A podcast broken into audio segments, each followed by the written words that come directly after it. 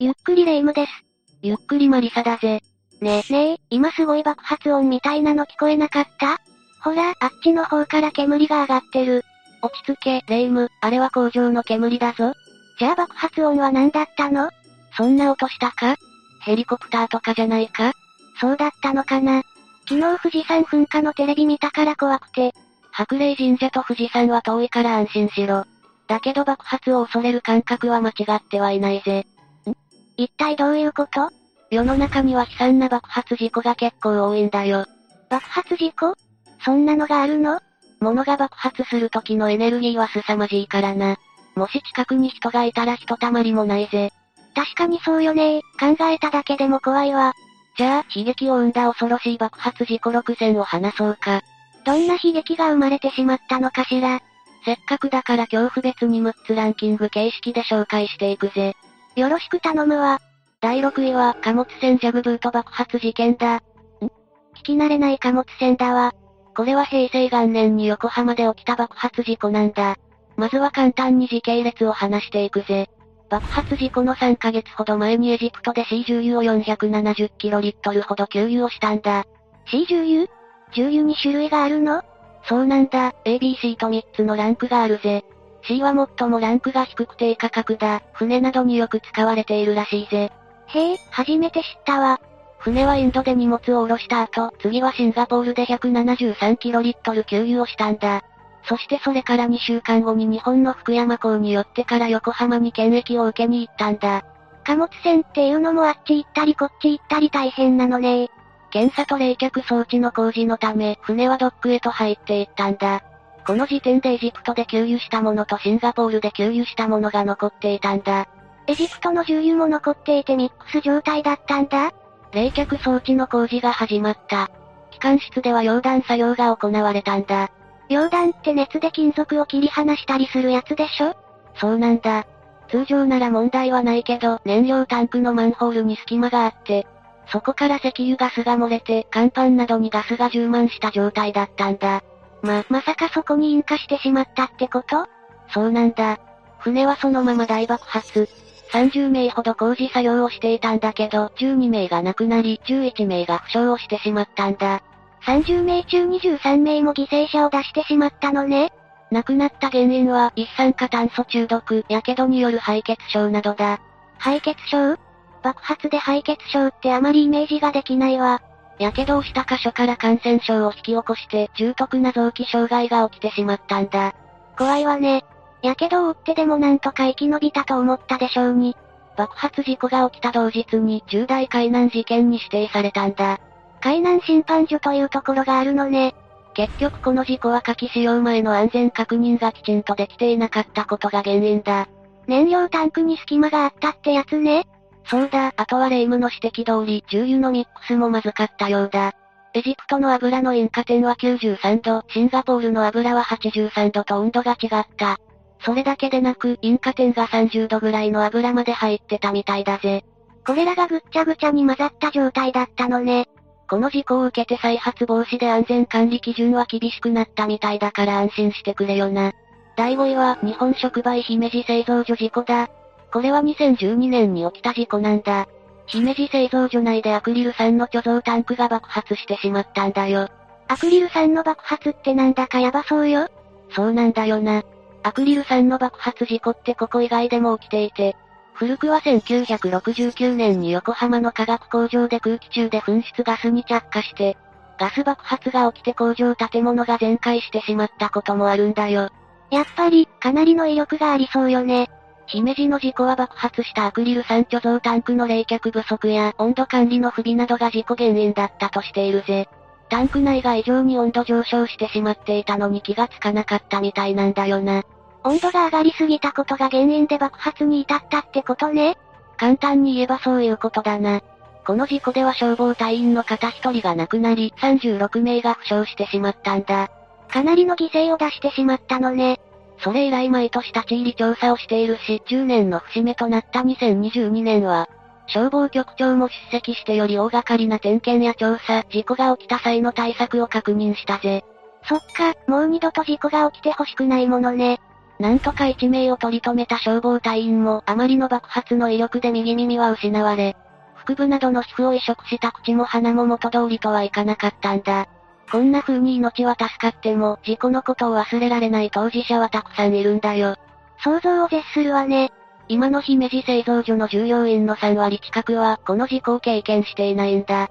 だから事故のことを聞いてもピンとこない場合もあるかもしれないよな。かつて大変なことが起きたんだってことを忘れてほしくないわよね。過去のこととして風化されないように写真などを見せて事故について学んだり、安全確認を行ったりしているようだぜ。それは頼もしいわ。あのね、日本触媒で調べたらヤバいって出てきたけど、一体何がヤバいのか知ってる？ブラックというよりは単純に激務みたいだぜ。製品の中でも高級水性樹脂におけるシェアは世界トップなんだよ。それはすごい、どんどんと製品を作らないといけないのね。夜勤がしんどいという意見もあるけど、工場系あるあるだよな。そうね、夜中でも生産を止めるわけにはいかないのが工場だものね。日本触媒って平均年収よりも多くもらえてるって話もあるぜ。年収がいいってことはそれなりに激務でも仕方ない面もあるよな。確かに、なんでヤバいって言われるんだろうとちょっと不安だったけど、過去の事故とかの影響ではないって分かって安心したわ。まさか霊とかが出るって想像したのか？そういうこともあるかもしれないでしょ今のところそういう話は聞かないぞ。しっかりと弔っているからな。事故のことを忘れずに安全をつなぐのも弔いになるわよね。第4位は沖縄線封印された列車爆発事故だ。次は沖縄の鉄道での事故だ。んちょっと待って、沖縄に鉄道なんてあった？私、前沖縄に行った時、運転ができないから、バスとタクシーで大変だった記憶があるわ。そうなんだ、よく気づいたな。軽便と分類される小型の鉄道がかつてはあったんだ。大正時代に那覇を起点に与那原、糸満、嘉手納の3方面へ走ってたみたいだぜ。ええー、絶対便利じゃない。今もあればよかったのに。だけどな、この鉄道、戦争で破壊されてしまったんだよ。え、そうなの？列車爆発事故が起きたのは戦争が終わる前年のことだ。220人以上が亡くなる大惨事となったんだよ。それは桁違いの事故を起こしてしまったわね。この事故の唯一の生存者、当時15歳だったよしこさんの証言を聞こう。電車は通学にも使われ、よしこさんは軍人たちと一緒に電車に乗っていたみたいなんだ。軍人の下には爆薬やガソリンが積まれていたらしい。え、大丈夫？なんか嫌な予感がするわよ。当時は蒸気機関車だったから、まさかそれらが危険になるとは思わなかったんだ。でも、そのまさかが起きて爆薬などに引火してしまい、電車は爆発してしまったんだよ。うわぁ、やっぱり危険物を積み込むのはやめた方がいいわね。しかもな、さらなる不幸があるんだよ。爆発したのは駐屯地の近くだったんだ。駐屯地だから野ざらしに爆弾が置いてあり、これらも引火して爆発してしまった。最悪すぎる状況じゃないのよ。日本で起きた鉄道事故でもぶっちぎりに多くの被害者を出したけど、あまり知られていないだろそういえばそうね、確かにあまり知らないわ。これは軍の過失で起きた事故だった。それに多くの爆薬を積んでたことは知られたくなかったんだよ。過失は知られたくなさそうだけど、爆薬は戦いに必要なんじゃないの？こんなに多くの爆薬を積んでるってことは、アメリカから追い込まれていますって証でもあるんだ。そういうこと？反撃に備えてみたいな？だから国としては知られるのは不都合だったんだよな。これまでの被害を出したのにこの事故があったこともあまり語られなかったんだ。鉄道自体消されてしまったものね。この事故から4ヶ月後に米軍が上陸して沖縄の少年兵たちは爆弾を抱えて自爆をしたんだ。こういったことから多くの民間人が犠牲になり街もめちゃくちゃになってしまった。それもあって鉄道事故も忘れられていったのね。沖縄での犠牲者は鉄道事故の数では済まないものね。それでも未だに沖縄に電車がないのは闇深く感じちゃうわ。第3位は、三池炭鉱単人爆発事故だ。これは1963年に福岡の三井三池炭鉱三河港で発生した単人による粉塵爆発事故だ。単人が爆発することってあるんだ？単人に引火して爆発が起きてしまったんだよ。そうなんだ、怖いわね。この事故は458名の方が亡くなり、893名の怪我人を出した大事故なんだ。え、えげつない犠牲者の人数じゃないのよ。当時、校内には1400名ぐらいが働いていたようだから、ほぼほぼ犠牲に遭っているよな。校内って逃げ場がないものね。そうなんだ。一酸化中毒が主な理由でみんな病院へと運ばれたようだ。単人の除去と巻き水、岩粉の散布が不十分で校内に単人が蔓延していたのが事故原因とされた。引火の原因となるものは少しでも減らさなくっちゃね。他にも部品が劣化していたとか複合的な理由があるらしい。まあ簡単に言えば管理側のミスだよな。不十分だったってことかしら？この鑑定結果で三井三池炭鉱幹部を起訴しようとした検事たちが、突然転勤させられるという不可解な出来事があったことも記録されているぜ。え、まさかの証拠隠滅？新たに組まれた検事グループは、この事故は不可抗力だったとしたから、何かしらの力が動いたと考えるのが自然かもしれないよな。それで事故の犠牲者の方たちはどうなったの？みんな元気になった？政府派遣調査団の医師は短期間でほとんど回復するので心配ないと発表したんだ。そう、それは良かったわ。これまでの流れを見てきてレイムはその発表を信じるのか？事故から50年経った2013年の時点でまだ80人以上の患者が闘病生活を送っていることがわかっているぜ。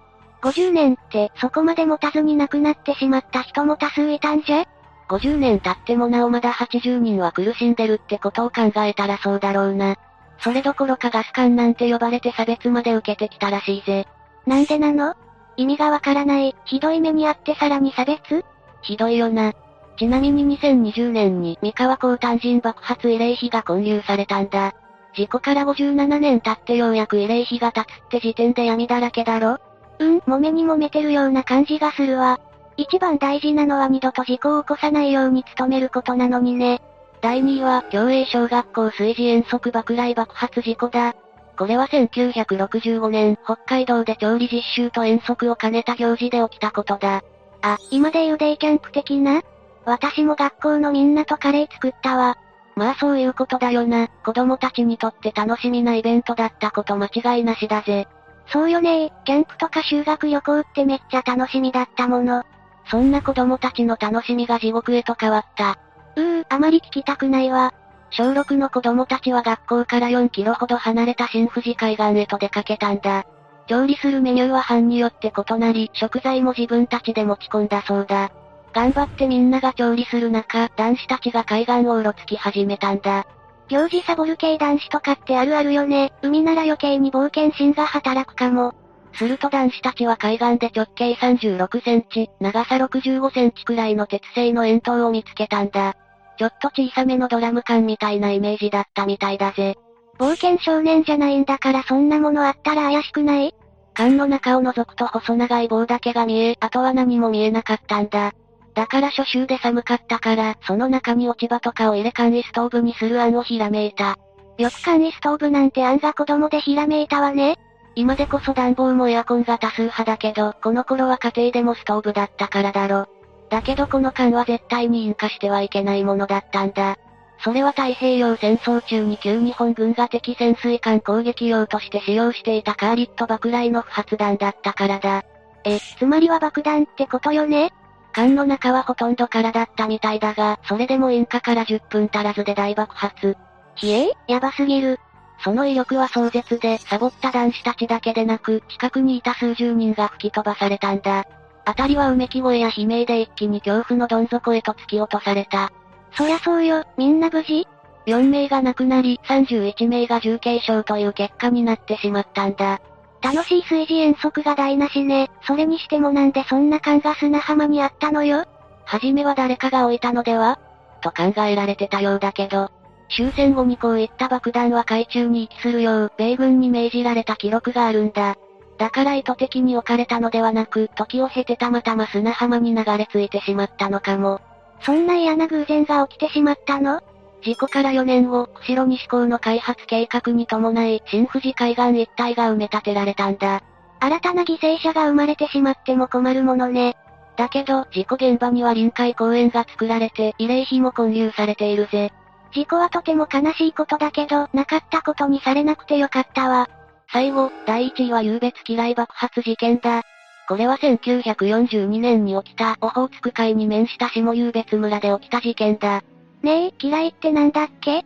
嫌いっていうのは、船に接触すると大爆発を起こす水中に仕掛ける兵器のことだ。この当時は太平洋戦争が開戦してまだ半年ぐらいのことだ。まだ日本が負け知らずでイケイケだった時？そんな時にアメリカのものと思われる機雷が漂着してきたんだ。危ないじゃない、早く誰かに処理を任せて。ところがだな、せっかく流れ着いた機雷だから、町民たちも集めて公開爆破処理をする計画を立てたんだよ。いやいや待って、なんでそんな無謀なこと考えちゃったのよ。戦意高揚的意味合いもあったみたいだぜ、これから頑張るぞ、みたいなさ。だけど、もう展開がわかると思うけどこの判断が間違いだった。だって要は爆弾なんだもの、ドカーン、すごい、みたいな風にはならなかったんでしょ？その通りだ。事件当日は回覧板とかで集客して、祭りのような雰囲気だったんだ。見物客は1000人以上もいたらしいぜ。本当に街の一大イベントになっちゃってるじゃないの。さあ始めようと機雷を移動させようとした時、いきなり機雷が爆発したんだ。え、人かつけてないのに？でも、船に触ったら爆発する仕掛けなら触ったらやばいんじゃ。この事故で亡くなった人が112人、一般見学者63人、警棒団員43人、警察官6人、負傷者112人を出したぜ。爆発音とともに辺りは悲惨な状況だったようだ。そんな恐ろしいものを見るために集められたわけじゃないわ。106人は一瞬で命を奪われたらしいからな。それだけ凄まじい威力だったってことがわかるよな。戦争で使うようなものはやっぱり危険なのよ。士気を高めるためとかに使っていいようなものじゃないわ。どれだけ危険なものか、戦争から半年ではまだ見えてなかったかもしれないよな。それに戦時中って妙なアドレナリンみたいなものが出てるらしいぜ。常に命の保証がない状態だから、正常な状態ではいられないのだろう。だからそんな危険なことをしよう、って思っちゃったのかしら。この事件の翌年には事故現場に殉難者慰霊碑が建立されたんだ。犠牲者遺族にも遺族給付金などの保障が行われたようだ。そうよね、だって賞をやります、って呼び込まれてきたわけでしょいわば観客なんだから責任は全くないものね。今でも昔のミサイルとかが時を経て漂着することがあるみたいだけど、万一見かけても絶対に触ったらダメだぜ。北海道の水事遠足の例もあるしね。これでランキングの紹介は終わりだぜ。爆発ってインパクトも凄まじいし怖いわよね。威力がある分、一度事故が起きてしまうと犠牲者が多く出てしまう傾向があるよな。きっと大丈夫なんて軽い気持ちで安全確認を怠ったのが原因で、思いもしなかった大事故が起きてしまうこともあるから気を抜いたらダメだぜ。そうよね、私もついつい戸締まりをおろそかにしてしまうことあるけど気をつけなきゃ。いや、それは怠るなよ。安全は自分たちで守らないとダメなんだよ。そうよね、安全確認大事。あとは怪しいものを見つけても触らずに警察とかに言う。はい、わかったわ。あ、怪しいものといえば、昨日お賽銭箱の前におまんじゅうが置かれてたのよ。何かな？と思いつつ食べちゃったけど大丈夫よね？バカ、食べ物にも気をつけろ、吐き出せ。もう時遅しよう。今回の話はここまでだぜ。それでは最後までご視聴ありがとうございました。